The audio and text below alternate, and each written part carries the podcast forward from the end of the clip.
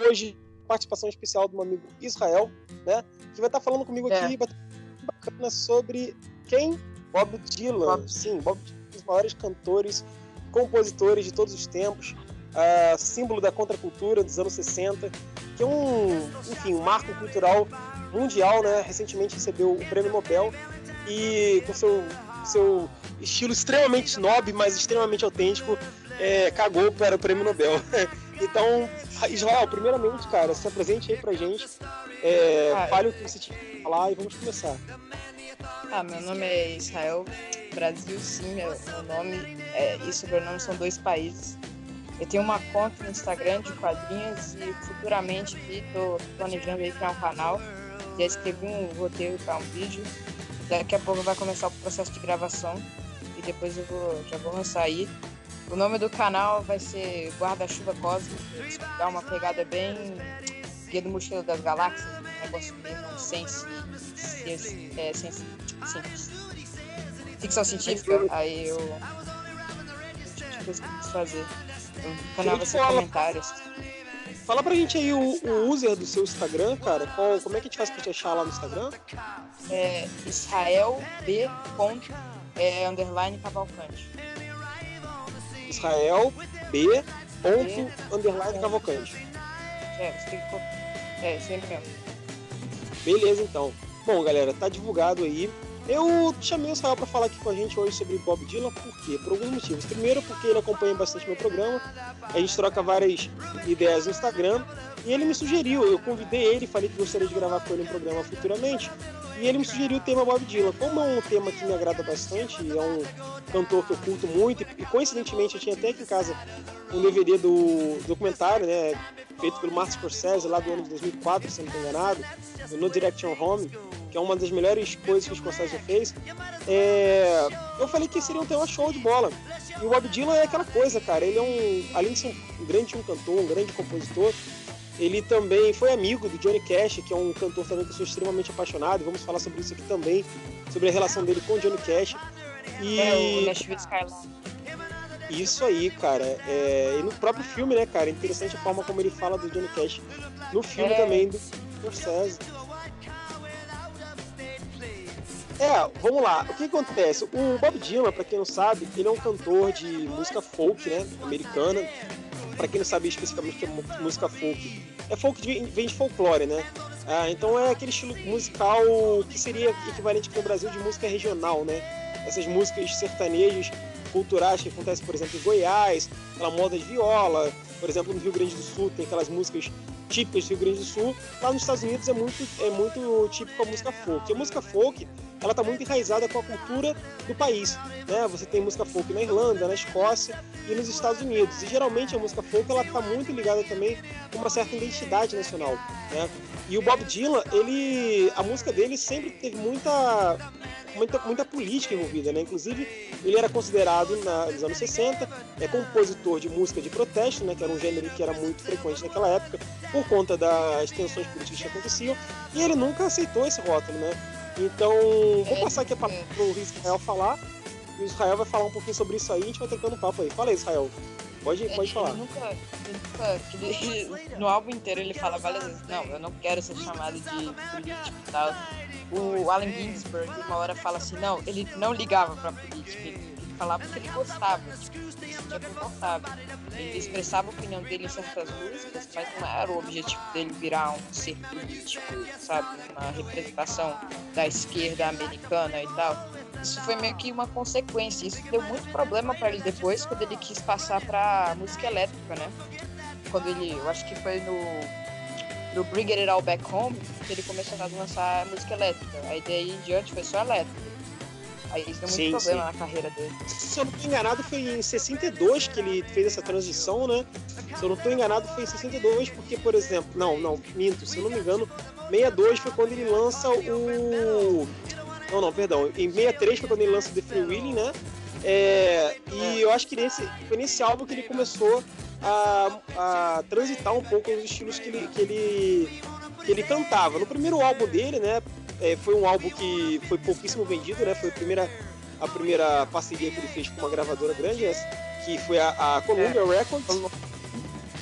E aí, cara, engra- engraçado que esse álbum não vendeu nada, né? Tipo, é, os, os produtores do álbum dizem depois que, é, cara, o álbum vendeu cerca de 400, acho que foi nem 100 cópias, e cada, cada loja que o álbum estava disponível vendia coisa de uma cópia por, por loja, e quando vendia, né, cara? tipo, pô, o cara lá com uma fotinha de um cara com uma roupinha engraçada, o cara vai olhar pra isso e vai dizer o quê? Que que é isso? Que que é isso? Eu não quero ouvir isso. Aí o cara vai lá ouvir lá no negócio, o que é isso? É o Woody, é Woody Guthrie? Eu não quero isso, entendeu? Muita gente ignorou. A gente deve ter pensado assim, cópia, cópia. Negócio aqui mais folk genérico, ignorou lá, deixou. Mal sabiam eles que o Dylan ia ser o maior, né?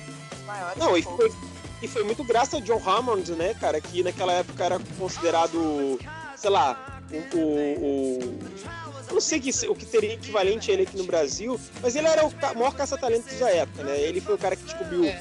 nomes como Big Holiday, uh, o Count Basie, que também foi um grande nome da música americana também.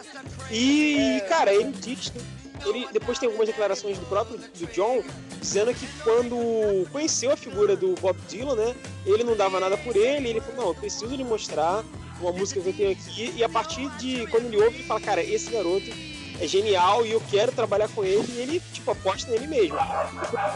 Aí, e, e, foi graças a ele foi lá e lançou o primeiro álbum do Bob Dylan, foi dele. E foi isso mesmo, cara. Se, se tiverem ouvido aí o barulho dos cachorros, desculpa aí.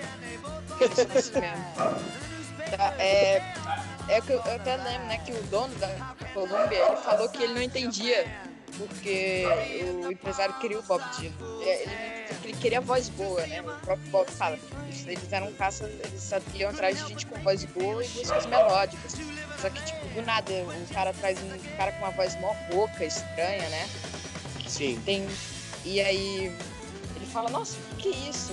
Aí ele não entendia, só que mesmo assim ele deixou por causa que ele tinha do respeito que ele tinha pelo empresário, né? Então. É. E o Bob, cara, é assim, é interessante a história do Bob Dylan, porque tipo, a história de Bob Dylan de, de origem não é muito diferente da história da maioria dos, dos grandes artistas, né? É aquele cara do interior que vem tentar conseguir a vida na, na cidade grande, né? E acaba, enfim, tendo uma certa sorte. O Bob Dylan não foi tão fácil, né? Ele não conseguiu é, ter esse estrelado tão grande, né? Ele é nascido em Minnesota, nos Estados Unidos, é uma cidadezinha é, pelo menos onde ele morava, uma cidadezinha pequena, estamos falando aí, sei lá, o cara nasceu em 1941, então é uma época que era bem conturbada, estamos dizendo de um período de guerra é, e tal, né? Já tinha lá o é... um negócio do, nuclear, que ele vivia Sim. em constante medo, todo mundo vivia nessa época. Constante medo, e outra coisa, naquela época o American Way, né, que é o famoso sonho americano, nem, ainda não existia nem sequer o protótipo, então era realmente uma vida muito escassa ali, as pessoas que viviam no interior e o Bob Dylan, cara, ele. Quando ele vai, assim, para Nova York, né? para aquela cena ali que estava acontecendo fortemente em Nova York, é, musical, a primeira coisa que ele, que, ele, que, ele, que ele faz é se entrosar com a galerinha mais politizada dali, né? Politizada, assim, é, é, não é que é. seja inteiro, né, mas não era. Eles não queriam é, estar ali sendo politizados, só que realmente o momento que estava acontecendo naquela época político fazia com que todo mundo ali fosse politizado mesmo de, de uma certa forma, porque as consequências os levavam a ser. Eu, eu, vou voltar um pouco aí para a infância dele, que ele conta, ele conta no filme, no começo do filme, uma história muito engraçada de como ele descobriu o country, né? Sim. O pai dele tinha comprado uma casa e ele abriu lá uma vitrola que tinha e começou Sim. a tocar um country. Naquele dia em diante ele virou um apaixonado, né? E, e muito engraçado. É que... engraçada tem aquela história engraçada dele também que ele rouba alguns discos raros, né, cara? De... É, de... o cara ficou com um pino de, de boliche em cima dele, é muito engraçado. É, porque quando o cara foi falar com ele, o cara viu que, tipo, ele manjava mesmo, né, cara? É, do, que, do que ele tava. Do que, do que ele tava falando, né? É, assim, ele via que, que, que, que o Bob Dylan, quando roubou os álbuns dele, né? É, ele não tava roubando para poder, sei lá, por, por, sacanagem. Ele roubou porque ele realmente gostava do, de, de música e era um apaixonado de verdade, conhecido que ele estava falando. E o Bob Dylan, para quem não sabe, ele se inspirou muito, assim, é, o início da carreira dele é muito inspirado num cantor que existia lá nos Estados Unidos, que era muito famoso, que era inclusive de Oklahoma, que é o Woodrow, é, Woodrow não, é, é, sei, é Woody Guthrie, né? É isso aí. Que eu, eu um até baixei um dele lá no meu Amazon Music, eu não ouvi ainda, eu vou ouvir depois. Ah, pode. E ele também era um cantor compositor é, gu, é, folk também, né? Só que ele tinha, cara, umas, umas músicas também bem politizadas, né, cara? Inclusive, tem acho que um álbum dele que ele coloca lá, é uma dedicatória com uma, um, acho que uma poesia política. E o Bob Dylan tentou realmente incorporar é, a, a, a persona daquele, daquele cara. E era engraçado que muitos produtores musicais, que quando ouviam o Bob Dylan falar, ou cantar, ou falar de música, falava que notavam que ele de fato tinha é uma. Ele não é que se inspirava, né? ele meio que copiava mesmo, né, cara, no começo da carreira dele. O, o Udry, e, mas ele não admitia. Ele falava, não, porque olha só, isso aqui eu sou, sou eu mesmo, assim, ou seja, ele queria passar uma imagem que ele era uma pessoa 100% autêntica e que não copiava ninguém, sendo que na verdade ele copiava, mas enfim, é, eu acho que na verdade todos os, os artistas no começo de carreira, eles sempre vão fazer algo parecido com isso mesmo, né, cara? De uma certa forma, ele era um, quase um ator, ele, ele criava, ele sedimentava uma lenda, né? Ele inventava um monte de história para todo mundo ficar confuso, para ele ficar com esse negócio de lenda, né? Que ninguém sabia de onde é que ele tinha visto. Por isso que foi um grande, uma grande bomba, né? Quando o Mr. Jones, né? O suposto Mr. Jones da música, Sim. É, ele descobre que o nome dele era Robert Zimmerman, ele via do interior, de uma cidade Tipo, ele era um cara meio, meio classe média e tal. Sim, sim. Não, interessante, assim, vamos falar aqui, vou falar só uma coisa aqui rapidinho, que com certeza você, como é fã do Bob Dylan, também deve saber. Vamos aproveitar nesse esse momento complicado que nós estamos vivendo aqui, aí no mundo, né, com essa...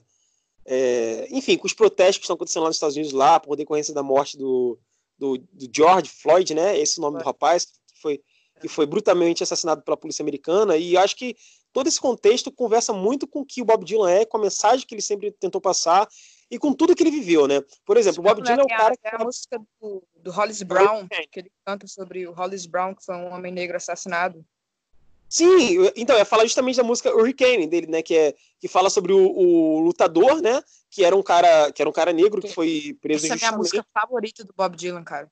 Eu amo é essa música, é A gente vai falar sobre essa música já já, mas eu também quero falar o seguinte: o Bob Dylan ele esteve presente naquele discurso é, épico do Dr. Martin Luther King, né? É o famoso discurso do I Have, I Have Dream. Ele estava presente lá naquele dia. E se eu não estou enganado, talvez você vai lembrar, se você não lembrar, algum dos nossos ouvintes pode lembrar. Eu acho que ele chegou a se apresentar nesse dia desse discurso, que foi um dia da passeata de 1963. Sim? É, ele se apresentou, sim, sim. Eles chamaram lá tem até o trecho do documentário, eles apresentam ele cantando. Acho que ele, tá, acho que ele canta Mr. Tambourine Man. Acho que nessa, nesse, nesse, nessa apresentação, se eu não estou enganado, mas acho que ele canta Mr. Tambourine Man. Mas é interessante para você ver justamente isso, né? O Bob Dylan, é, ele é um homem branco, mas ele sempre foi muito abraçado tanto pelas pessoas é, é, é, é, é protest, que protestavam, né, na época lá, os, os ativistas americanos tanto branco quanto os negros também. Você vê, inclusive, no próprio documentário dele, uma cantora da época, que eu não tô lembrado o nome dela agora, mas ela não era de tão destaque, mas era uma cantora ela da cena. Blowing in the Wind. Isso, Aquela e ela fala a música, lembra muito a situação do pai dela, né, cara? Olha que coisa interessante, né? O negro ele tem que se provar mais do que o branco para ele ser considerado um homem de verdade, né? Exatamente. E ainda nessa letra tem um pouco sobre a masculinidade tóxica, porque dá para entender que o Bob Dylan fala um pouco. Quantas estradas o homem tem que passar para ele ser considerado um homem de verdade? Isso, cara. E ah. o Bob Dylan é muito isso mesmo, né, cara? É assim, ele é o cara que. Se você parar para analisar, eu não diria isso, porque eu estaria sendo um pouco petulante. Mas ele é um cara que você nunca. Assim, o jeito dele, cara, é ele sempre foi um cara diferente dos outros homens da, da época, né? Por exemplo, Johnny Cash, você vê o Johnny Cash cantando, ele tem aquela, aquele jeito dele bem másculo mesmo, sabe? Aquele, é, aquela voz grossa, aquele imponente, né? Aquele jeito dele é. mais mais tiozão do Texas, mas, mas mesmo ele sendo desse jeito, o Johnny Cash, a gente vai falar sobre ele é, posteriormente, ele era um cara extremamente, assim, é, é, ativista, né, dos direitos humanos, a gente vai falar sobre isso aí mais para frente, quem sabe a gente pode até gravar um programa sobre ele também, mas ele era um cara extremamente é, a personificação né, do, do macho alfa, digamos assim, da época. Já o Bob Dylan era o completo oposto. Ele era um garoto franzino, sei lá, é, bem diferente da maioria dos homens, né?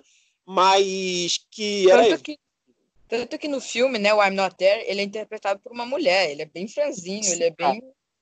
Eu demorei eu muito para que... entender que era uma mulher lá naquele negócio. Eu demorei muito. Tipo, só aqui no final. Eu acho que é Kate Blanchett, não é Kate Blanchett que, que interpreta é ele? Não sei. É. É, ela mesma, eu acho. Então, interessante que, por exemplo, quando o Bob Dylan compõe é, a Hurricane, né, em 1975, ele tava, é, ele tinha acabado de ler, na verdade, a biografia né, do Ruby Hurricane Carter, que era um, um boxeador é, negro americano, e esse cara ele ficou preso durante 20 anos, cara, de forma extremamente é, é, injusta, né? Ele foi declarado inocente posteriormente, né? Mas ele acabou morrendo em 2014, é, até recentemente, né, em Toronto. E esse cara, é interessante você parar para analisar. É, recentemente, acho que foi a Netflix que lançou uma série chamada. É, eu não lembro o nome da série, mas é aquela série sobre aquele caso daqueles jovens que, que foram acusados de estupro. Sim, né, estupro. Os Olhos que Condenam. Eu não vi essa série, Sim. mas eu, eu... Então, assim, os Estados Unidos ele tem uma carga histórica muito grande de racismo. E o, o Bob Dylan compõe essa música Hurricane, que vai falar justamente sobre a vida desse homem, sobre a injustiça que ele, que ele viveu. E, cara, é uma música que conversa muito com os dias atuais. Tu concorda comigo, eu, eu, eu, posso adicionar esse negócio do racismo, porque o Bob Dylan, ele veio de um estado muito racista, e esse foi mais um dos motivos, meio que indiretamente, meio sem querer, dele ter mudado o nome de Robert Zimmerman para Bob Dylan. Porque verdade, ele verdade. os passados para trás. Ele não queria que ninguém soubesse do passado dele. E também esse nome dele original era um nome com uma origem judaica também, né? Ele meio que é. tinha uma judia, isso também na época também tinha toda uma questão, uma carga muito forte, né? Porque os Estados Unidos ele sempre foi um país muito antissemita também, é, por questão dos protestantes lá, que são extremamente intolerantes com católicos e com e com judeus, etc e tal. Então juntou essa questão que você falou, né, da questão do, da carga do nome dele, de onde ele vem, também com a questão do, do da origem judaica também. E ele acabou mudando para Bob Dylan. E Dylan é o nome de um escritor, se eu não estou enganado, né, cara? Que é ele. Um, um filósofo, né? Exatamente. Ele acabou adotando esse nome por conta desse cara. E assim, cara, é interessante essa música do Hurricane, que vai falar exatamente sobre a vida desse pugilista, né? Que foi preso injustamente.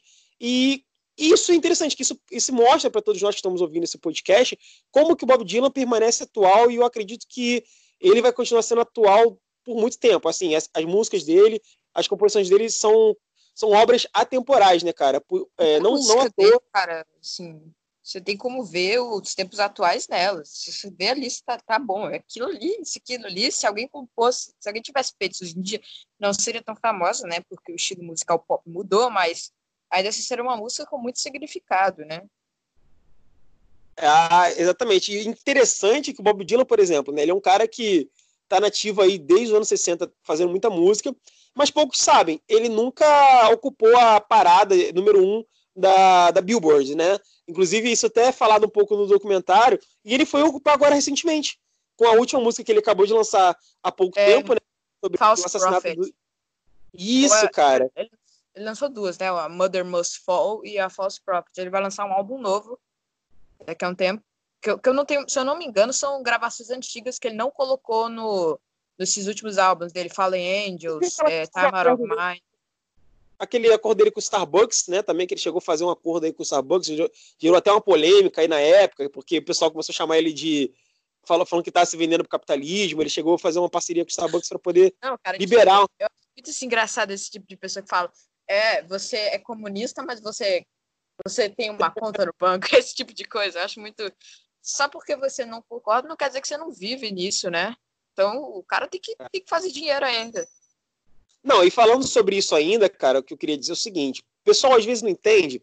E, por exemplo, meu pai mesmo, né? Meu pai é um cara que, sei lá, é, Knock, Knock, Harvest, Knock Harvest Door é uma música lendária que todo mundo conhece, seja pela voz do Bob, pela voz do Guns N' Roses. Knock Harvest Door? É, é, Knox, é que eu não entendi muito bem o que você falou. É, Knock Harvest Door. Essa música é conhecida seja pela voz do Bob, pela voz do Guns, ou até mesmo pela voz do Zé Ramalho, ela é muito conhecida no mundo inteiro, inclusive no Brasil. Mas meu pai, por exemplo, meu pai, ele, ele, é, ele assim, é, conhece bastante música do Bob Dylan, quando eu era mais novo, ele até me apresentou é, um CD do Bob Dylan, que eu não vou lembrar agora qual é, mas meu pai sempre falou, falou, nossa, por que o pessoal fala tanto do Bob Dylan? Esse cara não canta nada, por exemplo, ontem eu vendo no documentário, né, é, e ele ouvindo o Bob Dylan, o Bob Dylan cantar, porque no documentário ele, ele tem um documentário inteiro, mas em diversas partes tem apresentações dele, né?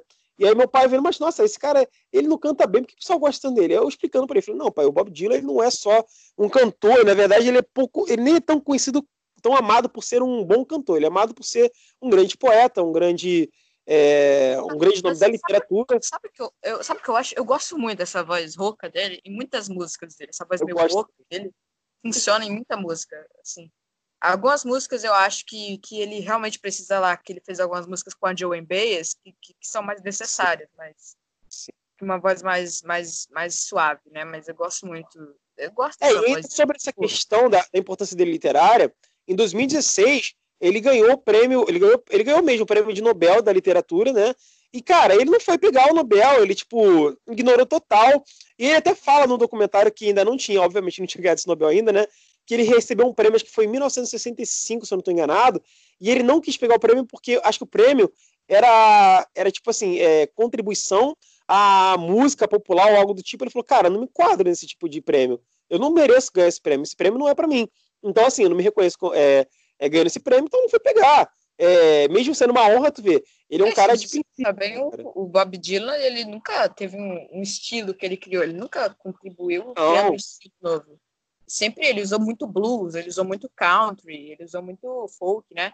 Mas ele nunca é. criou um estilo musical só dele, assim, um, algo muito original. Inclusive, era esse, era, essa era a grande pinima da mídia, e inclusive era a grande pinima também dos, dos militantes né, é, da época, ativistas políticos, porque se por um lado a mídia queria sempre rotular Cara, ele por um estilo musical... documentário muito bom, que é que os caras, ele tocou é, Like a Rolling Stone no show na Inglaterra, os caras ficaram falando isso é egoísta. Like a Rolling Stone é uma música sobre uma nova geração independente, que quer ser diferente, não é sobre Bob Dylan querendo ser ele mesmo e não ligando.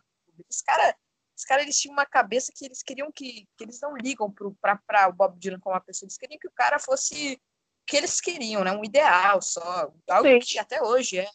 Tipo assim, Olha, eu vou falar pra... ao invés de chamar os caras de cantor, eles chamam os caras de idol. Não fosse. Idol, é. Assim, por exemplo, eu, particularmente falando, né? Eu tenho 25 anos de idade, eu, meu estilo musical, posso. Eu não gosto de. Eu, eu também nunca curti esse negócio de rotulação, né? Mas assim, eu posso dizer que o meu estilo musical que eu mais ouço é rock. E as suas ramificações. Então, vamos dizer, eu ouço muito blues também, eu ouço um pouco de jazz, eu ouço um pouco de synth pop wave, new wave e tal. É, gothic metal também eu gosto bastante. Então, assim, é meu gênero é rock mesmo que eu curto. E o que que acontece? Uma coisa que eu identifico muito com Bob Dylan, até na questão política e na questão musical, é essa renegação dele por rótulos, né? Por exemplo, hoje em dia, ou você é de esquerda ou você é de direita, e quem é fora de um desses aí, ou é considerado de centro, ou é considerado né, o centrão, ou é considerado, sei lá, é, um da vida. Eu, por, eu, pelo contrário, por exemplo, sou um cara, eu não eu não me, não me enquadro de direita, não consigo me identificar como cara de direita, porque eu vejo que a direita ela defende muitos princípios que eu não concordo. Eu acho que 90% dos 90 não, acho que 95% dos princípios da direita eu não concordo. Acho que a única coisa que eu vou concordar na direita é algumas pessoas que inclusive não são todas, não é unânime, por mais que pessoas achem, né?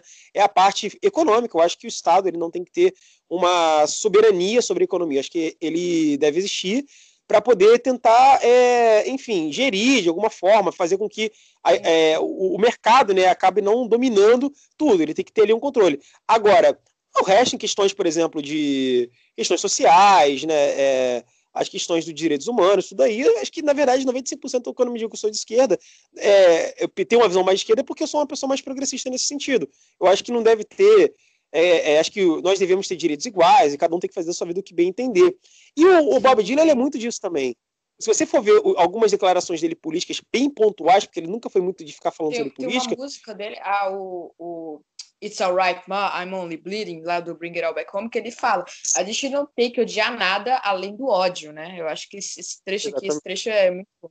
Ele fala lá do paradoxo da intolerância. Eu acho isso muito, tipo, cara, nossa, isso aí tá ali, entendeu? É, é ele, ele, é um cara. Que... E fala, né? A questão da esquerda, ah, porque as pessoas ficam tentando rotular a esquerda, não sou de esquerda, nem de direita, nem pra cima, nem pra baixo, tudo, todos ele, nós ele é um cara que, que, que, sim, ele tem ideais de esquerda, só que ele não se define, ele não quer se definir. É, ele não eu, quer. Eu diria, ele não quer que as pessoas vejam, nossa, eu não vou ouvir esse cara porque ele é de esquerda. Não, ele quer que todo mundo, tipo, nunca ser um cara rotulado como algo específico. É, mas assim, Israel, eu acho que, acho que nesse sentido, cara, eu consigo compreender completamente Bob, porque é tipo eu, cara, por exemplo, eu tenho muitos amigos meus de esquerda, mas assim, quando eu falo esquerda, é esquerda mesmo. E quando eu falo com os caras, eu converso basicamente sobre tudo com eles. Quando a gente vai, por exemplo, falar sobre questões de planejamento central, de governo, ou questões é, econômicas e de intervenções do Estado em determinadas situações, eu já não sou, eu já sou contrário. Por exemplo, eu não acho que o Estado tem que ter um controle é, forte sobre a vida da população e também não acho que o Estado deva gerir determinadas situações que ele gere. Então, quando eu entro nessas situações, meus amigos já ficam assim, pô, mas cara, isso aí, cara, não faz sentido e tal. Eu falo, é, cara, não faz sentido porque eu não sou de esquerda. Aí meus amigos de direita é a mesma coisa. Às vezes, quando eu tô falando com eles sobre economia, então eu falo, pô, cara, é, ah, economia, vai, o papo flui. Mas quando eu falo, por exemplo, ah, esse cara começa a falar assim, não, porque essas feministas enchem o saco? Eu falo, cara, feministas saco não, cara. As feministas estão fazendo o que elas querem fazer a vida delas, cada um com sua vida. Aí os caras falam, ah, tu é esquerdista e tal. Então, assim, eu, eu, vejo muito que é isso, cara. Eu acho que o debate político, acho que ele sempre, não é hoje, as pessoas falam muito que, ah, hoje o debate político está burro. Não, o debate político sempre foi burro. Porque geralmente eu vejo que se você ou você tem que pensar com, aquele, com aquela cabeça central na esquerda, ou você tem que pensar com a cabeça central de Extremismo nunca é bom. Nunca é bom você ser, tipo, 100%, 100% direito. Você tem que meio que entender certos pontos de um lado que você concorda, certos pontos de outro que você concorda, entendeu? É, cara, eu acho que o mundo, cara, é, o mundo ele não é binário, né? O mundo ele tem a sua é, é, é, não, na verdade, o mundo ele, ele é muito binário. Assim, é, se você não consegue enxergar nas coisas que você gosta pontos negativos e vice-versa, eu acho que a gente está indo para um caminho um tanto perigoso. Eu penso, eu penso dessa seguinte forma. E, e infelizmente hoje, no, não só no Brasil, mas no mundo inteiro, você, o mundo está muito dividido. Então, por exemplo, se você levanta uma bandeira antifascismo, as pessoas da direita, por exemplo, alguns, alguns amigos meus de direita, inclusive, falam: caraca, cara, fica levantando a bandeira desses caras aí que ficam quebrando, é, é, é, é fazendo algazarra na rua e não sei o que lá. Eu vi, cara, eu vi no seu Facebook. É, eu falo assim, não, eu, tem muita gente no, nesse momento antifa que fazem isso mesmo, mas não é o que eu defendo. O que eu defendo, na verdade, é pessoas que são anti-fascismo, anti-governo fascista. Então, assim, quando eu levanto a bandeira antifascismo, eu não estou tipo, me associando a um grupo de pessoas que fazem é, covardia com pessoas na rua. Eu estou me associando a um grupo de pessoas que estão contra esse tipo de coisa que está acontecendo atualmente. Sim. E é muito isso que o Bob Dylan fazia. Tipo coisa pode muito bem beirar o terrorismo, assim, é algo, é uma linha tênue muito pequena. Não, com certeza. Não, não pode. Não é que pode virar o terrorismo. É, é, geralmente, quando acontece esse, esse tipo de coisa, o final das coisas é terrorismo, porque você começa com protestos de pessoas de um lado e de outro, elas se encontram e, e gera brigas é, super atenuantes. Essas brigas não acabam afetando de alguma forma a vida de pessoas que não tem nada a ver é, com essa situação toda. E, enfim, cara, no final das contas, sempre vidas inocentes acabam sendo perdidas nessa situação. Então, eu acho que eu acho que o Bob Dylan ele é muito isso, cara. Ele sempre foi um cara que teve posições muito fortes, mas ele nunca quis adotar um, um, um conceito para ele. E ele foi muito odiado tanto pela mídia, que tentava botar ele no rótulo musical, mas também Sim, pela velho, Ele fez uma música sobre isso, né? Pô, é, a do Mr. Jones. Eu amo essa música, cara. Eu, eu, eu tipo, eu, eu criei meu próprio clipe na minha cabeça de como seria. Seria um, Tipo, nossa, seria tipo um jornalista andando, aí ele vendo umas coisas assim na rua, uns negócios meio maluco. Eu, eu imaginei isso na minha cabeça. Essa música é muito boa. Sim. Olha, é a primeira vez que. Eu acho que isso, esse que a gente está falando conversa muito também, por exemplo, com o discurso do Alan Moore sobre quadrinhos. Você, você deve gostar do Alan Moore, é, com certeza, né? Você gosta de quadrinhos bastante. Então, você Cara, deve ser... meu presente de Natal né, que eu, que eu sou menor, ainda dependo dos meus pais, ainda meu presente de Natal foi o Liga Extraordinária, pô. Eu queria ler muito aquele quadrinho. Nossa, velho, nossa, presente de Natal desse aí, eu, eu, eu, eu, chupo até as bolas do Papai Noel pro presente desse. Mano, é muito foda. Mas assim, assim, sobre o Alan Moore, o Bob Dylan e o Alan Moore, eles vêm de uma época muito parecida, né? Eles têm idades, é, assim, próximas uma das outras, uma, da, uma do outro. E eles têm visões de mundo bem parecidas. Por mais que o Alan Moore sempre foi um cara assumidamente de esquerda, é, comunista mesmo, ele sempre falou isso e tal, abertamente. Com, a, com, aquela camisa do, camisa, né? do, do Afoice Martelo. Aquela, Pô, aquela cara, foto... Você leu, você leu o Maxwell, o Maxwell o Gato Mágico? Tem, é. é. isso, velho. É basicamente isso. Ele é mensagem 100% comunista, assim. Sim, cara. Inclusive, aquele Max, é, o Gato Mágico, foi escrito na época do governo da, da Margaret Thatcher. E, cara. É, ele, eu... ele tira sarro da Margaret Thatcher muito Nossa, bem. Ele fala que ela é velha e tal. eu nunca vi uma pessoa falando com tanto ódio de alguém como o Alan Moore falava mal da Margaret Thatcher, cara.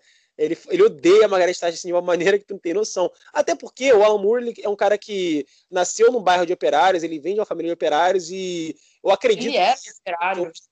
Sim, sim. Essas pessoas nessa época devem ter sentido na pele muito o governo da, da Margaret Thatcher, enfim. E o Bob Dylan tem muito disso, porque, por exemplo, o Alan Moore, por mais que seja um cara de esquerda, nas obras dele ele não reflete isso de forma escancarada. Você, por exemplo, por exemplo, o Watchmen, né? O Watchmen é uma HQ que se passa, inclusive, na mesma época em que o Bob Dylan vivia, no mesmo país que o Bob Dylan vivia, e fala muito sobre... Bob Dylan. Oi? Tem, quote do... tem muita quote do Bob Dylan no quadrinho. Ele Sim, cara. Desolation Row. É, Desolation Row. Inclusive, Desolation eu... também é né, assim, perfeito eu acho que assim, o meu, eu tive um resgate, né? Eu costumo dizer que eu tive duas fases que eu gostei do, Alan, do Bob Dylan, que foi quando eu era moleque, que eu ouvia as músicas dele por osmose, e quando eu assisti em 2009 a adaptação do Zack Snyder para o cinema do Watchmen, aquela, aquela introdução daquele filme, cara, é uma coisa assim de Calma, arrepiar. Esse, esse, não gosto muito desse filme. Sim. Mas isso, esse negócio é incrível, assim, é, essa primeira cena que mostra lá, o bagulho em câmera lenta. Eu gosto muito dessa cena, de verdade. O Zack Snyder, o Zack Snyder tem todas as críticas a ele e tudo mais, mas assim, eu acho que esse filme do Watchmen, ele conseguiu fazer um bom trabalho de adaptação. Eu vou te falar por quê. Porque você separar para analisar, como a gente estava aqui mesmo falando, né? o Watchmen é um quadrinho que fala sobre política e fala sobre um momento dos Estados Unidos muito complexo de você adaptar. Tanto o próprio Alan Moore fala que esse quadrinho era inadaptável por conta desses, dessas questões complexas. E, cara, se a, você a for pensar assim no, no negócio da, lá, de um quadrinho adaptável da forma que não dá para colocar aquilo que o Watchmen é num, num negócio assim, porque Sim. principalmente a atmosfera, as cores e tal, é aquilo ali impossível. Mas eu acho que a atmosfera que o Zack Snyder cria, é a narrativa que ele cria para aquele filme, eu acho muito boa. E, cara, uma coisa que eu acho que é muito assertiva naquele filme é a trilha sonora e a forma como que ele grava as cenas do filme. A gente estava falando aqui sobre a abertura, né? A abertura é toda com aquela música é... The Times They Aren't Changing. Isso, The Times They Are Changing. Essa música é incrível, é lindo demais a letra dela e assim combina muito com o Watchmen. E você vê, enquanto essa música vai tocando, né, ela tem muito aquela coisa de música folk americana. Você vai mostrando, ele vai mostrando ali em cenas bem feitas, cara, vários momentos históricos do, do, dos Estados Unidos, como quando a, a, Segunda Guerra Mundial acabou, aquele beijo lá que é dado lá na Times Square, se não estou enganado, aquela cena lá daquela menina colocando uma flor na, na arma né, do soldado, e depois a gente sabe o que acontece. É, a cena lá, por exemplo, do, do, do dos, dos Minutemans, né? Cara, é muito maneiro aquela, aquele início, né? E começa logo com o Bob Dylan, e não tinha como ser diferente você iniciar um filme daquele tipo do Watchmen com outro cantor que não fosse Bob Dylan, com uma música que não fosse dele. Então, eu vendo, por exemplo, ontem o documentário do Bob Dylan, de novo, né? O, o No Direction Home, eu vi muito isso, cara. Você vê a história do Bob Dylan, a história dos Estados Unidos dos anos 60 em diante, ela.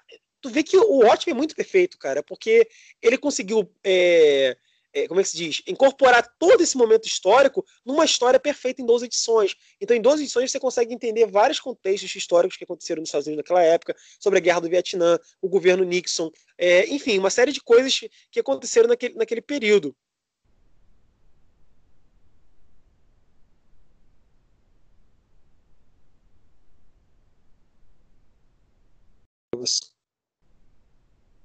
Então, cara, aquela, a, aquele quadrinho do Watchmen, ele consegue, tipo, é, sintetizar muito bem, cara, assim, tudo o que foi os Estados Unidos nos anos 60 em diante, sabe?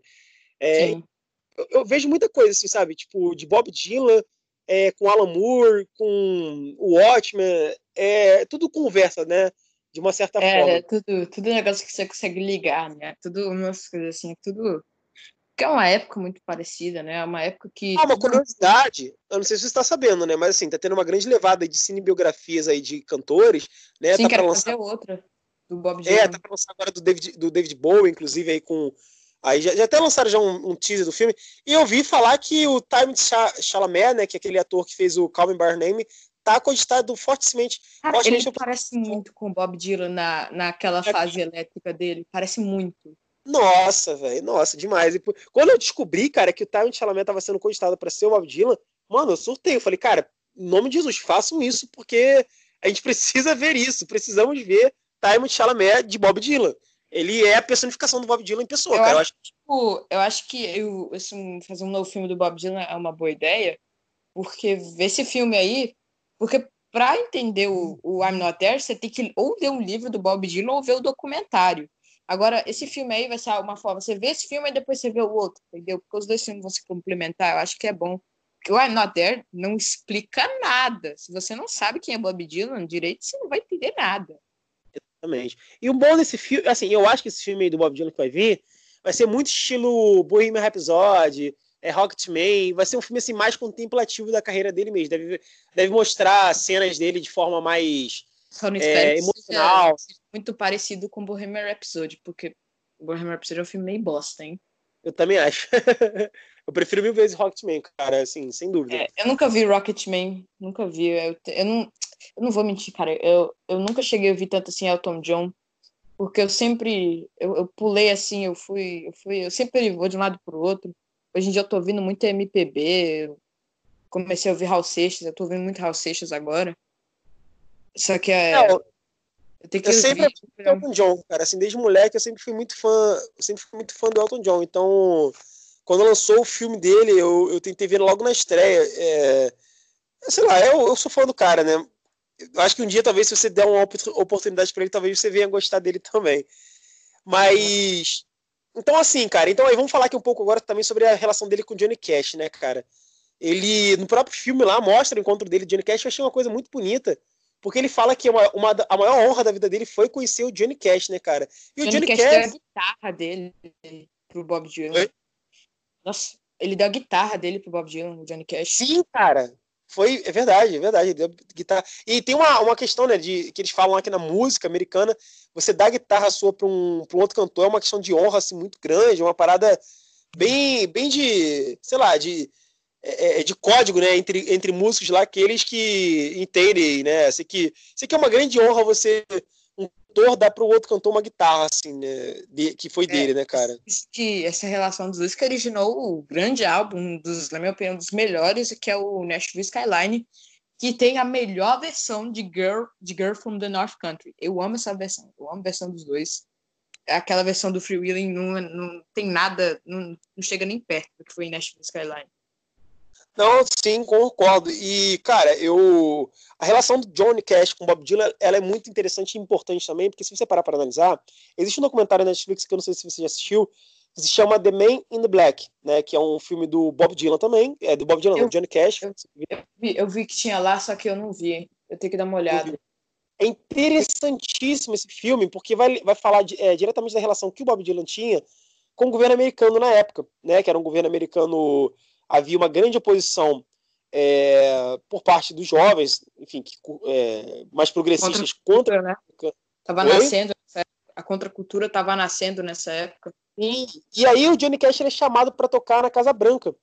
E, e ele fica naquela, né? Porque o Johnny Cash, uh, acho que é um pouco diferente do Bob Dylan, ele, foi, ele é um cara ele, ele foi um cara um, um, tanto patriota, só que ele é um patriota na, que vai contra a que vai contra o, o, o, o sei lá, o status quo. Ele é tipo de Capitão América, né? Ele é um cara muito patriota, só que ele não necessariamente vai concordar com tudo que acontece no governo.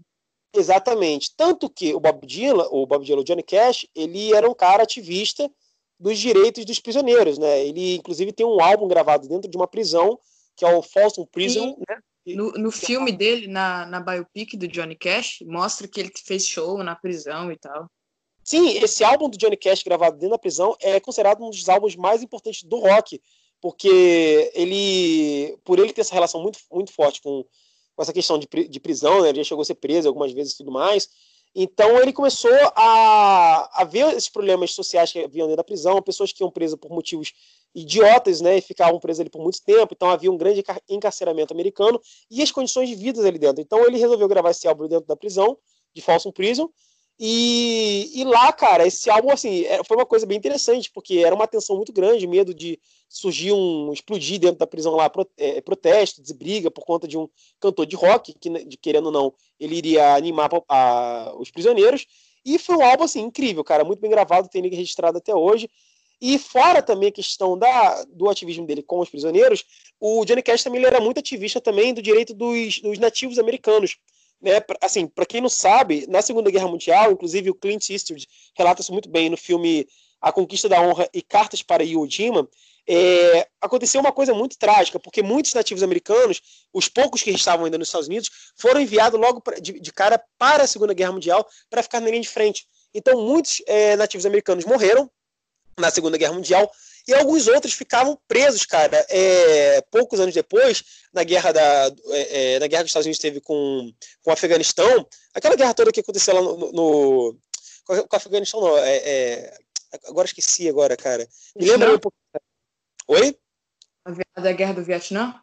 Isso, isso. Com a guerra do Vietnã. Vou até editar aqui depois. Então, assim, é, na, pouco tempo depois da Segunda Guerra Mundial, quando os Estados Unidos estavam naquela tensão, naquela guerra com o Vietnã, é, muitos nativos americanos também foram enviados para lá. Então, o que acontece? Tem até uma passagem na história do, do Johnny Cash que ele vai com a Johnny Carter para um campo de guerra lá no Vietnã, que estava, tipo assim, super. É, a guerra estava explodindo mesmo, tiro para tudo que é lado, bomba explodindo, e ele foi lá visitar alguns nativos americanos que estavam ali naquele local em vulnerabilidade. Em, assim, em questão de, de colaboração né, é, é, é, com aquelas pessoas, ali, seus compatriotas que estavam ali na guerra. E interessante que o, Johnny Cash, inclusive, quando teve um, um, um, um, esqueci, não vou lembrar agora o nome do rapaz, mas tinha um, ativista americano que era ativista também dos direitos dos nativos americanos. Ele foi morto. Ele foi lá no, no, no, local dele que ele foi enterrado, fez toda uma homenagem. Então, assim, o Bob Dylan e o Johnny Cash eles tinham muito isso parecido, né? Essa questão do ativismo político. É, é, essa questão... Ele fez muita coisa para os indígenas, né? Você viu o documentário lá da Rolling Thunder que eu, que eu, te, que eu te passei, que também é do Martin Scorsese, só do Netflix? Esse eu não cheguei a ver ainda não, mas eu vou assistir. É muito bom. É, eu acho o No Direction Home bem melhor, só que é muito bom também. Cara, nesse álbum mostra que durante a Rolling Thunder Review ele passou e ele ganhou umas ele ganhou um colar de pedras dos nativos, ele cantou uma música, ele, ele fez apresentações só para os nativos, também foi, ele apresentou, né, como a gente já tinha falado, a música Hurricane, ele apresentou na época da Rolling Thunder, né, que ele usou os shows para ajudar o cara, né, para ele conscientizar as pessoas. Eu acho isso muito legal. É incrível. E assim, o Bob Dylan, é, essa amizade que ele tinha com, com o Johnny Cash, né, surgiu é, esse álbum dele, que, enfim, com parcerias entre os dois. E, cara, é assim, o que, que, tem a dizer sobre isso, né? É só você ver a fala do, do Bob Dylan sobre o Johnny Cash, né? Que foi a maior honra da vida dele conhecer o Johnny e vice-versa. Você vê que interessante, né, cara? O Johnny Cash, é, você for parar para analisar o perfil dele, ele tinha tudo para ser aquele tipo americano é, reacionário de extrema direita normal, porque ele era um cara cristão, ele era um cara patriota, ele era um cara que foi criado no sul, né? Eu e ele tinha que o, o, Bob Dylan em si, ele é um cara muito religioso. Ele é um cara que ele sim, tem muita sim, religião na música dele. A gente vai falar sobre isso aí agora, assim que Deveras falou isso sobre a questão dos anos 70 e o Bob Dylan. E é engraçado, cara, que tipo, o Johnny Cash, é, mesmo ele tendo tudo isso aí, ele também tinha aquela questão daquela masculinidade é, mais exacerbada. Ele, ele era um cara bem másculo mesmo. Era um cara, cara bem era... sim. Sim, e ele era um cara completamente contra é, esse tipo de de, de postura né, dessas pessoas que eram mais extremistas. Nossa, Inclusive, ele né, era... o Johnny Cash, ele cantando, parece que os negócios dele vão, vão estourar as veias dele, ele fica. dá pra ver as linhas do, do, dos ossos dele do rosto, é muito louco, cara. Ele, ele parece que vai ter porrada em todo mundo ali. Ele quer entrar. Ele, ele, parece muito um cara não, e aí você falou agora sobre a questão do Bob Dylan e religião. Então vamos falar agora sobre o Bob Dylan e religião. Nos anos 70, para quem não sabe, o Bob Dylan ele se converteu ao cristianismo. Na verdade, ele já vem de uma família religiosa, né, como eu tinha falado no início do programa, que ele tinha origem judaica, mas ele se converte ao cristianismo e com isso a música dele acaba, é, a música dele acaba sendo obviamente influenciada por sua religião. E ah, quando eu Fala. Posso falar? Quando eu comecei a ouvir o Bob Dylan, eu esperava que, tipo, ele ia ser que nem o John Lennon, né? Um cara 100% ateu, que questionava a religião Sim. e tudo mais. Quando eu descobri que ele era um cara religioso, eu comecei a ouvir uma música dele, comecei a prestar atenção nas coisas. Tem muita referência religiosa em música dele, assim, é um, é um negócio incrível. Véio. É porque, assim, e... a, o, inter... o, interessante é que o americano, é, ele, ele nasceu com aquela questão de... Como é que eu posso explicar? O americano, ele, a, a, toda, toda o, a Constituição americana, ela nasce muito calcada na liberdade, né? O princípio da liberdade. Eles botam a liberdade em cima de tudo e de qualquer coisa. E o cristianismo, lá nos Estados Unidos, ele é uma coisa tratada de forma muito enraigada na cultura americana. É, a própria Constituição americana ela foi criada em cima da, da religião. E o que, que acontece? lá nos, lá nos Estados Unidos especificamente, se a gente acha que aqui no Brasil tem muita religião, muita igreja evangélica diferente, lá é mais forte. Por quê? Porque lá a religião está associada não só a uma cultura religiosa, mas também lá a religião, a, o cristianismo especificamente está associado também a uma questão cultural e étnica também. Porque se você parar para analisar, vamos, vamos, analisar a KKK. A KKK é uma, é uma, é uma, uma instituição, é um, é um grupo de, de, de racistas que é religioso, que acreditam defender os princípios do cristianismo. Cara, extremamente deturpado. Mas se você parar para analisar também. Muito bom de um canal chamado Balcão Pop, muito bom mesmo, que ele fala sobre um quadrinho do Superman, é, Superman Smashes The Clan. Queria adicionar aqui que eu recomendo muito esse vídeo, é muito bom. É um canal muito bom. Balcão Pop, o nome dele. Show de bola. Não, e outra coisa, é, fica a recomendação aí. E assim, como eu tava falando, né? O americano ele tem muito essa questão da religião enraizada na cultura. E se você parar para analisar, a KKK é uma organização é, racista que é baseada numa religião do que eles acreditam ser o cristianismo. Mas, por outro lado, na mesma região onde nasceu a KKK, lá no sul dos Estados Unidos, também havia os escravos, né, os negros, que também eram muito ligados com o cristianismo. Só que é um cristianismo muito mais puro, um cristianismo muito mais é, aberto à igualdade do que aquilo que é eles. É o, é, é o lado bom né, da, da, dessa religião, porque o cristianismo ele criou muita intolerância, mas ele também criou muita tolerância assim, em muitos lados. Ah, é como o próprio C.S. Lewis diz, né? É, é aquilo ali é o, é o, cristianismo puro e simples.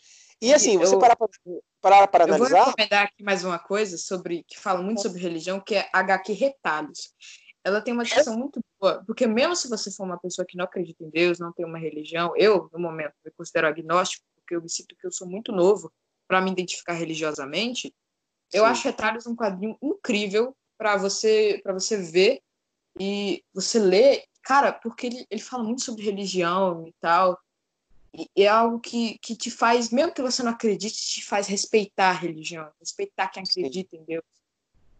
Eu acho, eu já que, acho... muito esse quadrinho. É, inclusive, uma vez um rapaz me ofereceu me dar esse quadrinho, cara, que eu comprei um lote de quadrinhos dele. Ele falou, cara, vou enviar para tu esse quadrinho que retalhos, você deve, você vai, deve curtir, né? Eu não conhecia na época, eu falei, ah, tá bom, beleza, então eu vou, não vou querer não. Eu, achava, eu, eu preferi um outro quadrinho de um super-herói, que nem lembro o que, que foi. E depois me arrependi profundamente, porque eu vi até o Vini do Dois Quadrinhos falando sobre esse quadrinho, eu falei, cara, que merda, né? Mas, enfim, eu vou procurar com certeza esse quadrinho. E sim, cara, e assim, lá nos Estados Unidos eles estão muito ligados com religião. Então, por exemplo, o americano consegue entender que quando você fala de cristianismo, você não está falando somente sobre um tipo de pessoa que defende o cristianismo. Por exemplo, aquele típico reacionário que usa o cristianismo e usa a Bíblia para poder tentar legitimar o seus, seu ódio ao próximo, baseado em um Velho Testamento que retrógrado, que não, não compactua mais com os dias atuais. Não, lá não. Lá, tipo, você tem um americano que vai... Como, como, como foi dito no filme Dois Papas de Deus, hoje em dia Deus é uma imagem que ele está amadurecendo, né? ele aprende com o tempo. A religião está tá aos poucos virando algo mais tolerante. Eu acho que é isso. Tem igreja cada vez mais aceitando a homossexualidade. Eu acho que sim, ao, ao longo do, do, tempo que a gente vai, vai, passando e com as mudanças sociais que a gente vai acontecendo, é, os princípios né, cristãos eles vão vindo mais a florescer, é, vão, vão se florescendo muito mais. Porque se a gente parar para analisar um pouco a imagem de Cristo, ele não era o cara primeiro que não defendia religião nenhuma. Tem uma passagem muito interessante, se não me engano, em Mateus ou Marcos, mas eu vou falar aqui, quem tiver de casa vai saber o que, que eu estou querendo dizer. É uma passagem interessante que Cristo ele chega numa parte especificamente lá, e tem um homem lá que ele descreve, que na verdade o texto vai dizer, que se não me engano é de Mateus, que vai dizer que esse homem ele estava muito possuído. E era uma possessão tão forte que, tipo assim, nem as cadeias conseguiam prender ele, nem as correntes prendiam ele, e nem as grades das prisões prendiam ele, de tanta força que ele tinha, que o demônio tinha. Então, tipo, nessa cena especificamente, Cristo aparece junto com um de seus discípulos, e esse demônio que estava presente nesse cara é, se ajoelha perante ele e, e venera né, a sua superioridade. Ó, oh, você é filho de Deus. Ah, meu Senhor, estou aqui, né? Como é que se diz? É, é prostrado aos seus pés diante de tanta, de tanta de tanta glória que você tem. Beleza. Aí olha que interessante. E aí o texto vai dizer que, tipo, que o demônio é, que estava dentro desse homem pede clemência para que Cristo, é, sei lá, não vá fazer algo contra ele e que, e que lance o seu espírito aos porcos.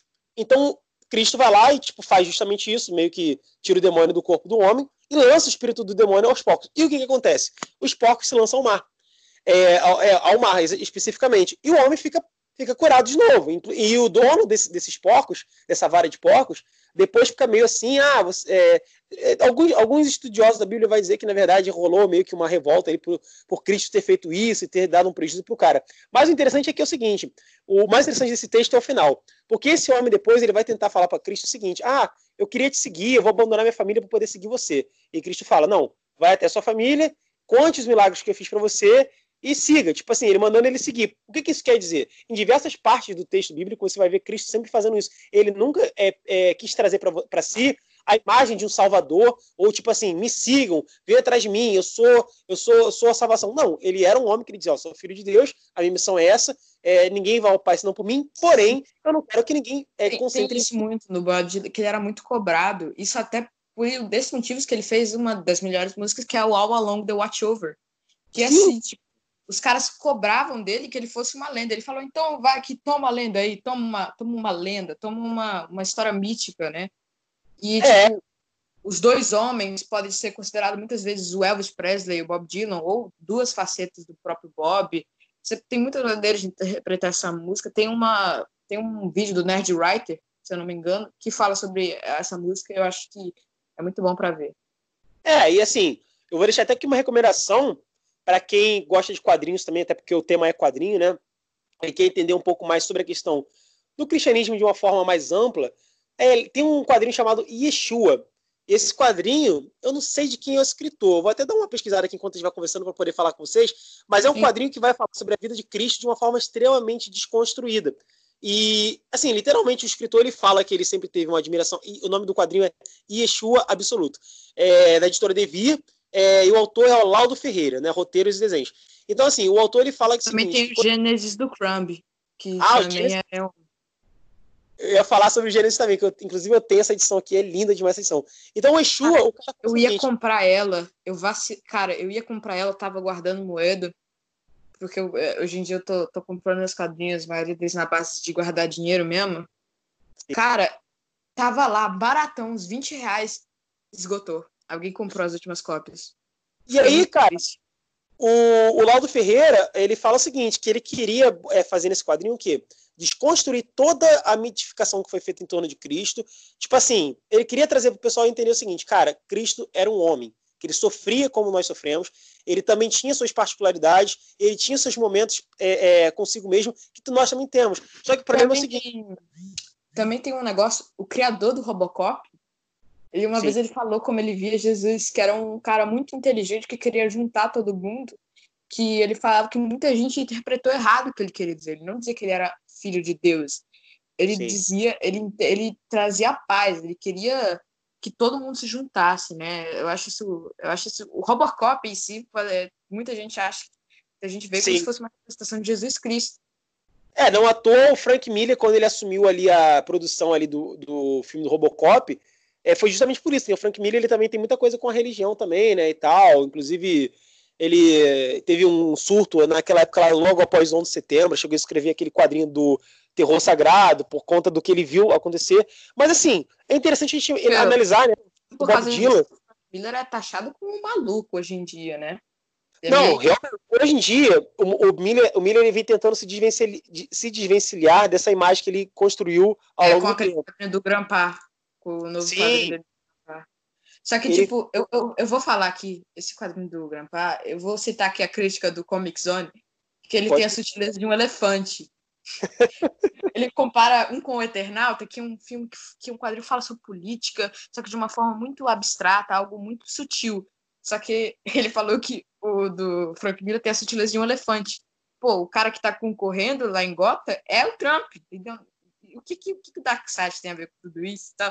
Eu achei muito engraçado, eu gosto muito do. É, o, o, o Thiago, meu nome também, alô pra tu aí, Thiago, Comic Zone. Sempre, inclusive, eu fiz um programa, no, o último programa nosso foi falando sobre o setor editorial brasileiro e mencionamos bastante Comic Zone. Eu, eu vou ouvir depois, mano, eu vou ouvir depois, onde eu não a vi. Eu mandei até pro Thiago, o Thiago até me respondeu. Então, assim, é, é, o que acontece, né? O Frank Miller, ele, hoje em dia, ele vem tentando se desvencilhar, ser mais tal do, do que ele construiu no passado.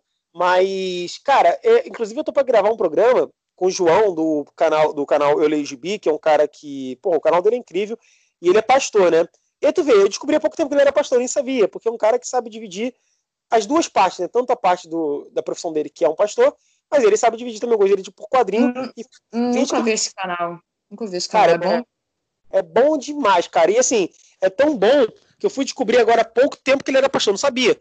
Se você parar pra analisar, o cara, o cara é pastor, tem um canal de quadrinho, ele deve ficar tentando pregar para as pessoas no canal. Não, não, simplesmente não. Ele fala sobre o quadrinho e ele também é pastor, então ele tem uma visão sobre a cultura do ponto de vista cristão. Mas ele nunca é, tenta passar isso para as pessoas no, no, no, canal dele. Agora, claro, se você procurar no canal dele, você vai ter, vai ter algum vídeo ou outro falando sobre a visão dele, sobre religião e tudo mais. E, cara, é um cara super assim, cabeça show de bola mesmo, entendeu? Um cara super, super para frente mesmo. Eu sou muito fã do João. A gente está para gravar um programa aqui no nosso podcast também sobre religião e cultura pop, né? Então vamos falar sobre os quadrinhos que eu falam sobre religião. Desse aí. Eu acho que eu, eu, pensei, eu dei uma olhada muito nesse negócio de religião. E, tanto que eu, eu acho que seria até bom, eu, muito novo, falando assim minhas visões e tal. Acho que é uma boa. Assim, então, assim, voltando aqui um pouco pro Dylan. Então, o Dylan era isso, cara. Ele, o Johnny Cash, eles vêm de uma época que é, eles são boomers, né? Hoje em dia esse termo agora boomer virou até zoeira, né? Mas eles, mas eles são eles são da época do, do o, o, Dylan de 1940 e pouco, o Johnny Cash de 1930 e pouco. Então eles são baby boomers, né? Nasceram naquele período do, do, do boom americano. Então, é, nessa época, né, cara, geralmente o padrão das pessoas era ser aquele cara mais conservador e tal. Então eles vão totalmente na contramão. E o Bob Dylan, para mim, a obra dele, cara, tá aí, vai ficar por muito tempo né? Não tenho o que dizer. Essa última música que ele lançou agora aí falando sobre o assassinato do, dos Kennedy, do, do, do, presidente Kennedy. Você não precisa nem ouvir ela se não quiser, você simplesmente basta você ler a letra, que é uma poesia riquíssima, né? Sobre. Não ouvi ela inteira. Eu, quando eu vi que a música tinha 16 minutos, eu, eu não consegui. Não, o que, que eu fiz? Muita... Eu fui tomar meu banho e botei pra tocar. E fui ouvindo tomando meu banho. Quando eu terminei meu banho, a música tava terminando. música longa é é cara. Tipo, tem muita música, essa, muito, principalmente do álbum Desire, o meu favorito, tem muita música longa. Eu demorei muito para pegar esse álbum, assim, e ficar. É, é, o, o, produtor dele fala no, no, documentário que, se eu não me engano, Blowing in the Wind ou, ou Like Rolling Stones era para ter, tipo, o dobro de tempo que tem, tá ligado? Assim, de, de duração. Porque, porque o Bob Dylan não escrevia a letra para poder virar a música, ele, ele, escrevia a poesia. Aquilo virava a música de forma consequente. Então, assim, tanto que você pode analisar. A, os acordes musicais dele são sempre bem simples, né? Um Ré, um Lá e um, um Fato toca tranquilamente a música dele. Não eram músicas muito bem elaboradas, é, é, os acordes, não. Era, era uma letra muito bem, muito bonita, que ele queria passar por Normalmente, se você pensar bem, né? Principalmente as músicas dele de blues, seguem um negócio bem normativo e tal. Sim. É algo bem. E vamos falar um pouco aqui, cara, sobre. Agora, assim, já estamos indo para o final do bloco, vamos falar sobre dois, duas coisas interessantes sobre o Bob Dylan. A primeira coisa é sobre a relação do Dylan com quem? Com os Beatles, né, cara? Isso é muito maneiro. É a gente saber que o Bob Dylan foi o. Acho que se não fosse o Bob Dylan, acho que não haveria o, a fase dos Beatles é, mais. Como eu posso dizer? Mais. Psicodélico. Oi? Psicodélico, experimental psicodélica, falou a palavra certa. Isso, se não, for Dylan, se não fosse Dylan. E tem uma, uma história interessante que o Paul McCartney conta, que quando eles gravaram Rubber Soul, né, que foi um pouco inspirado pelo que o Dylan, as dicas que o Dylan deu para ele, o Dylan é foda. Ele chegou no estúdio assim, ouviu o álbum, quando ele terminou de ouvir, ele olhou pra cara do, do Paul, virou a cara e foi embora, não falou nada, tá ligado? Tipo assim, ele tá esperando ele dar uma opinião. O que, que você achou? Ele olhou pra cara deles, foi embora, tipo, foda-se, tá ligado? Ou seja, essa é a minha opinião, tá ligado? Ele achou uma merda, né? Porque o, é muito difícil você ele tentar. Que ele não gosta do Sgt. Peppers, que é o Sgt. Peppers, cara. Ele é. fala que é um álbum. Pô, é assim. Eles. Ah, o próprio. Você vê para. Cara, esses caras são muito, muito autênticos. Né? O próprio Alan Moore fala que não gosta de piada mortal. E também, hoje em dia, ele fala que não, não gosta mais do que o Watchmen se tornou. Isso para a panelização é, de obras dele mais conhecidas, né? Principalmente pela imagem do Rorschach, que é um personagem, um personagem muito bem escrito, só que não é um personagem feito para você sim, falar, esse é o personagem mais foda, esse cara é top, cara. ninguém, o Atman, é feito para você ver e se identificar. Tipo, você pode é. ver elementos você mesmo em cada personagem.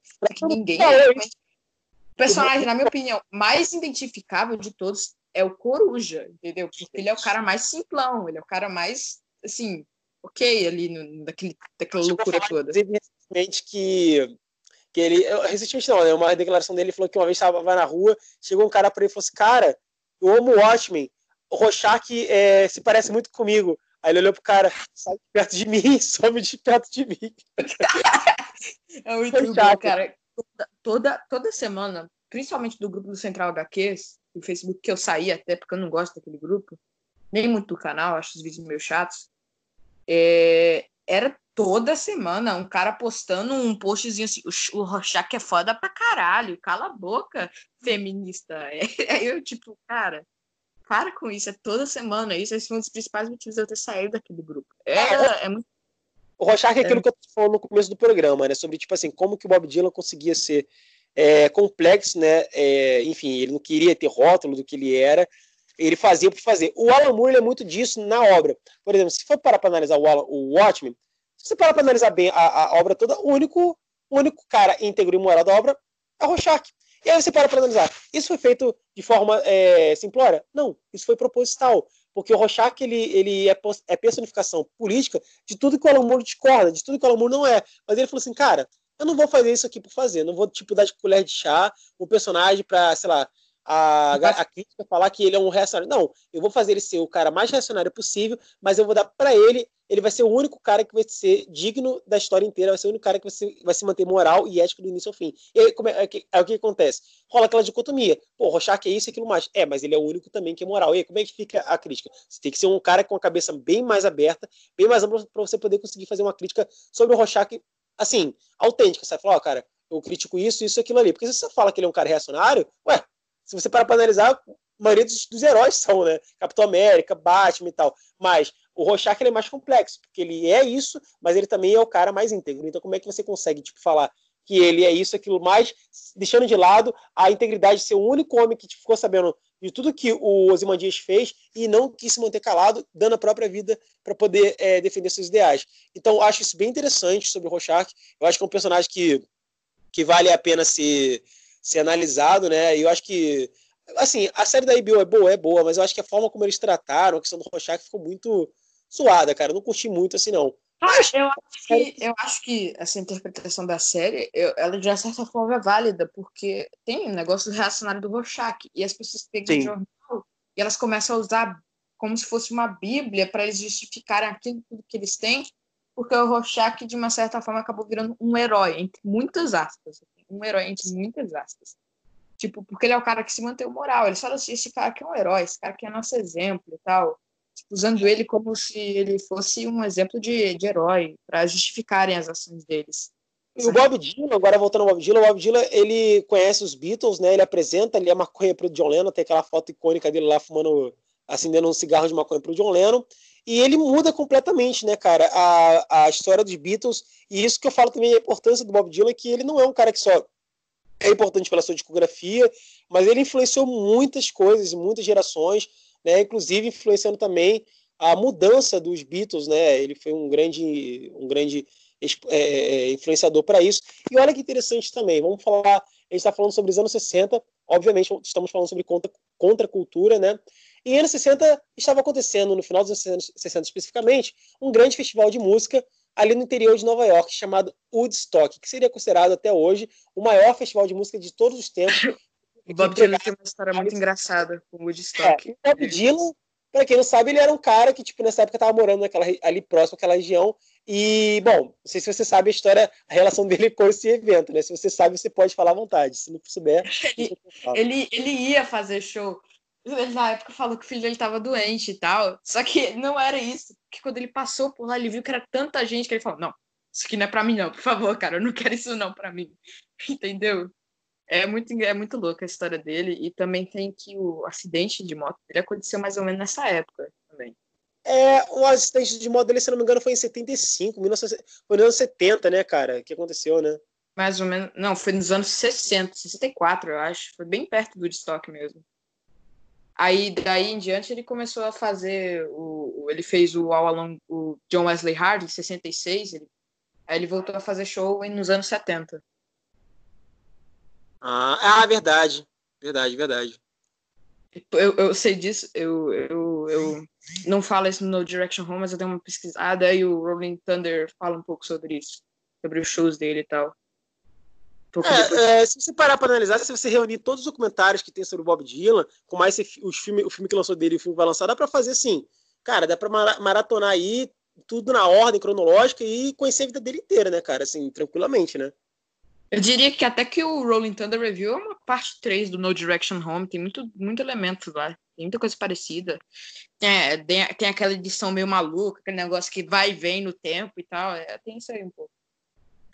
É, eu acho que é engraçado, assim, é, tem uma parte até maneira que ele fala no, no Direction Home, quando o cara tá entrevistando ele, né? Ele pergunta, aí o cara pergunta assim: Ah, mas por que, que você deu aquelas respostas é, desconexas lá para os jornalistas naquela época? Acho que foi em 65, né? Que ele estava fazendo uma coletiva de imprensa é, super educado. Aí ele, cara, é porque os jornalistas faziam perguntas sem noção, assim, igual essas que você está fazendo para mim aqui agora. Sim, cara, Aí, tem, tem, tem, aquela entrevista icônica dele, que era uma imprensa gigante, e era só um monte de farpa sendo trocada. Tem uma, tem uma mulher que pergunta, vai pergunta, faz uma pergunta incrível, que é assim, suas músicas tem que ter uma mensagem secreta, é, discreta ou não, assim. Aí ele fala... Lido uma é, revista fala, de... Qual você acha que é? Ela, é, eu acho que tem que ser, ele, é, tem que ser, tem que ser mais discreto. Quem te falou isso, ela? Uma revista, uma revista. É muito bom, velho. É muito engraçado. Os jornalistas, eles não entendiam o que o Bob Dylan era. Eles não entendiam o que ele queria ser naquela época. Eles achavam que o cara queria ser a voz das gerações. Achavam que ele queria ser um, um cara que ia mudar a história, né? Eles não, cara, ele só gostava de cantar ele estava vendo que ele não precisava querer adotar para ele uma, uma, um rótulo, porque ele era. Porque ele nasceu junto com aquele, com aquele, com aquele movimento de contracultura, ele teve presente ali na fundação daquele movimento, ah, ele acabou, tipo, é, é, trazendo para si de forma orgânica é, toda a representação é, de revolta é, que os jovens tinham naquela época contra o governo, contra aquela, aquela, aquela tensão de guerra que existia muito forte naquela época. Então, assim, ele não precisava dizer que ele era isso ou aquilo, porque ele era, ele simplesmente era, e não tinha muito porque ele adotar a mesma identidade, que ficaria até um pouco mais verborrágico da parte dele, porque ele simplesmente já estava, ele já era tudo aquilo que ele, que a, que a geração dele queria que ele fosse, né? Então, para ele adotar ele, ele tinha aquilo, era meio que intrínseco nele, na vida dele. Tipo, músicas como é, o Like a Rolling Stone, que eu já falei, isso aí não é, ele não, ele não queria ser o cara fodão e que não, ele só queria falar sobre a geração dele. Ele queria falar sobre uma geração que estava nascendo e tal, que, que não queria ser igual às outras. E na em outra música, é, aquela lá, It's Alright Man, ele fala que tem uma parte que ele fala: eu, eu sei minha música muito bem antes de tocar ela, que é uma geração da certeza, né? O próprio Alan Ginsberg fala isso No Direction Home que na época tava quase morrendo, né? Tava muito. É, poeta. e o Dylan, a gente falou que no início do programinha aqui, que ele começou a sua vida sendo muito inspirado, por exemplo, pelo. Ah, é que o nome dele é muito complicado de falar, cara. Guthrie. É, eu também demorei para aprender. É Woody, é Woody Guthrie, né? Alguma coisa assim do tipo. É. E depois ali tem uma, uma virada na vida dele que ele começa a se inspirar muito no Peter Seeger, né, cara? Que também é um outro expoente da música americana também. E ele muda completamente o jeito dele, a vida, a vida, a vida dele, a forma como ele enxergava o mundo e tudo mais. E, é, cara, o, o Bob Dylan. O, o, ah, na verdade, lembrei. O acidente dele acontece em 66, se eu não estou enganado, que é quando ele estava voltando da turnê dele da Europa. Sim, é. Ele, ele fala até que ele queria que o avião dele, no trecho lá do filme, que ele queria que o avião dele tivesse batido. Mentirônico, ele tá acidente de moto logo depois. Você até vê que ele fica diferente depois do acidente, ele fica com os dentes meio tortos e tal. Dentes meio tortos assim pra frente. Ele muda muito. Muito mesmo. Bom, eu acho que esse papo aqui tá muito bom, cara. Mas a gente já tá aqui ocupando aqui mais de uma hora de duração. E um podcast sobre esse aqui, eu acho que seria legal a gente fazer mais sobre música, porque eu vi que tu conhece bastante música, cara. Mesmo. Quantos anos você tem, Israel? Eu, eu, vou fazer 14 esse mês. Que isso, cara? Tu é muito novo, cara. Conhece muito de música, cara. Que maneiro, cara. Que eu maneiro. Gostei eu, de... eu tenho interesse muito sobre música. Eu, eu, eu sempre. Tipo, como eu, quando eu descobri os Beatles e tal, assim, foi um mundo que se abriu ali, né? Foi até os Beatles que me levaram pro Bob Dylan. É, com aquela música lá, Rock Raccoon. O pessoal que está em casa aí é interessante perceber porque aqui meu podcast, ele geralmente é gravado comigo e com meu amigo Diego e com o Alan. O Alan, enfim, é um cara já da minha idade, assim, já, acho que ele já tem seus 30 anos de idade já. O Diego tem 16 anos de idade. De vez em quando o Caio também tá gravando comigo, o Caio tem 14. E o Israel aqui participou comigo 13 anos de idade, eu nem sabia. Eu pensava que você já tinha seus 17 anos de idade já. Fiquei até surpreso. Porque... Sim, cara, eu pensava que tinha 17 anos, mano. E eu, porque, porra, tô maluco que conversa comigo, a gente conversa sempre pelo Instagram. É sobre cultura pop, a gente sempre tá interagindo lá e, cara, o conhecimento que, que, eu, que eu compartilho contigo é igual, cara, assim. Então, para mim, eu acho que é baseado no teu conhecimento, para mim, você já tinha, sei lá, 17 anos de idade já. Pô, fiquei surpreso agora, cara. É maneiro, cara. Continue bastante nesse ramo aí, cara, nesse estilo musical, que é música de qualidade, né, cara? Curtindo quadrinhos, que quando tu tiver na minha idade, tu vai estar. Tá, nossa senhora, vai estar tá, vai tá foda demais, né? Tu pretende seguir qual carreira, cara, acadêmica? Eu quero ser quadrinista. Quadrinista, né? É, tá, tá no começo da vida ainda, até tu fizer esses 25 anos de idade, ou você pode ter se tornado o maior quadrinista, ou até ter mudado de ideia, isso aí é o tempo que vai dizer, né? Mas eu espero que você seja um grande quadrinista, cara. Tu gosta bastante, começando nessa idade já, acho que você já vai ser um grande quadrinista, sim. Pô, valeu aí, mano.